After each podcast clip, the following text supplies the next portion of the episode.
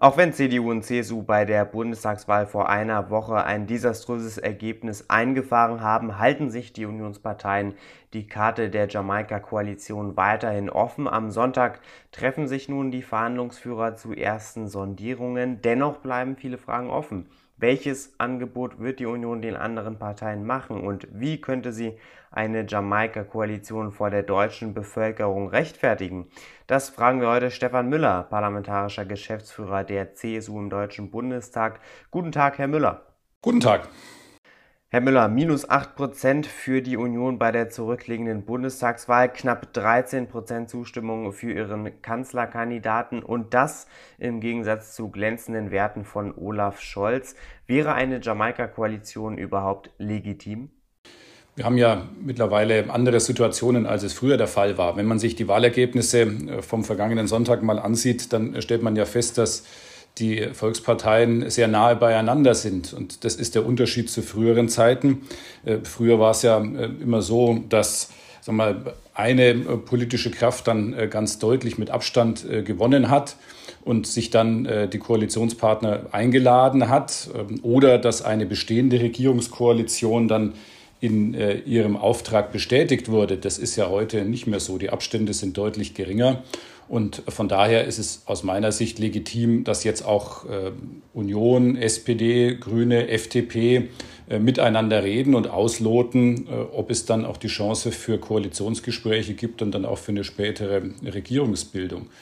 Hm, für Sie ist also diese Möglichkeit weiterhin legitim. Ihr Parteivorsitzender Markus Söder hat jedoch mehr als deutlich prognostiziert, dass Olaf Scholz der nächste Kanzler wird. Wie doll brennen Sie denn als CSU überhaupt für eine Jamaika-Koalition unter Armin Laschet? Zunächst habe ich Markus Söder so nicht verstanden, dass er da eine eindeutige äh, Präferenz hat, sondern äh, im Gegenteil, es geht ja jetzt erstmal darum, dass wir versuchen, ein gemeinsames Bündnis hinzubekommen. Es geht im ersten Schritt eigentlich erst auch mal darum, zu gucken, ob es dann auch gemeinsame Schnittmengen gibt, ob es inhaltlich da Möglichkeiten gibt, zum Beispiel in der Wirtschafts- oder Finanzpolitik. Aber es geht genauso darum, auszuloten, inwieweit Vertrauen zwischen den handelnden Personen vorhanden ist und auch zwischen den Parteien. Und das war vor vier Jahren jedenfalls ähm, mit der FDP nicht ganz so gegeben. Da ist es da hat sich die FDP schlecht behandelt gefühlt und hat auch unter anderem deswegen die äh, Sondierungsgespräche verlassen. Und äh, dieses Vertrauen, das muss jetzt natürlich auch erarbeitet werden. Und da geht es eben auch darum zu sehen, ob eine solche Vertrauensbasis dann entstehen kann, neben den ganzen inhaltlichen Themen. Aber ich persönlich glaube jedenfalls, dass Jamaika ein echtes Innovationsbündnis äh, für Deutschland wäre. Es geht um ein Thema wie wirtschaftliche Leistungsfähigkeit, es geht um soziale Sicherheit, gesellschaftlichen Zusammenhalt und auch um ökologische Verantwortung. Und da bin ich der festen Überzeugung, äh, könnte Jamaika ein wirklich gutes Bündnis sein und auch Deutschland voranbringen. Die Auffassung habe ich auch vor vier Jahren schon vertreten. Da hat sich an der Stelle nichts geändert. Hm, am Sonntag geht es dann endlich richtig los. Da beginnen auch Sie mit den ersten Sondierungsgesprächen. Zunächst mit der FDP. Das sollte ja relativ geräuschlos ablaufen. Am Dienstag treffen Sie aber auf die Grünen. Ähm, welches Angebot werden Sie denn den Grünen machen, zumal die ja schon klar die Ampel favorisiert haben?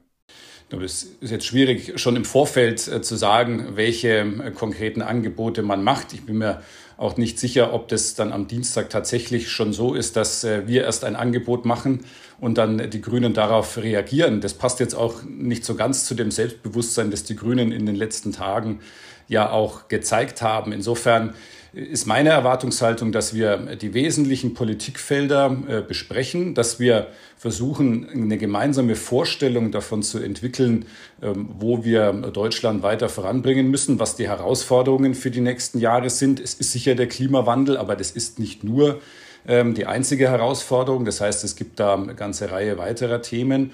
Und dann geht es, denke ich, bei diesem ersten Gespräch am Dienstag mit den Grünen dann vor allem auch darum, ein Gefühl dafür zu kriegen, ähm, wie viele inhaltlichen Schnittmengen wir haben und eben auch um dieses, äh, ob dieses Vertrauen äh, aufgebaut werden kann, das es braucht, um vier Jahre dann auch gegebenenfalls miteinander zu arbeiten.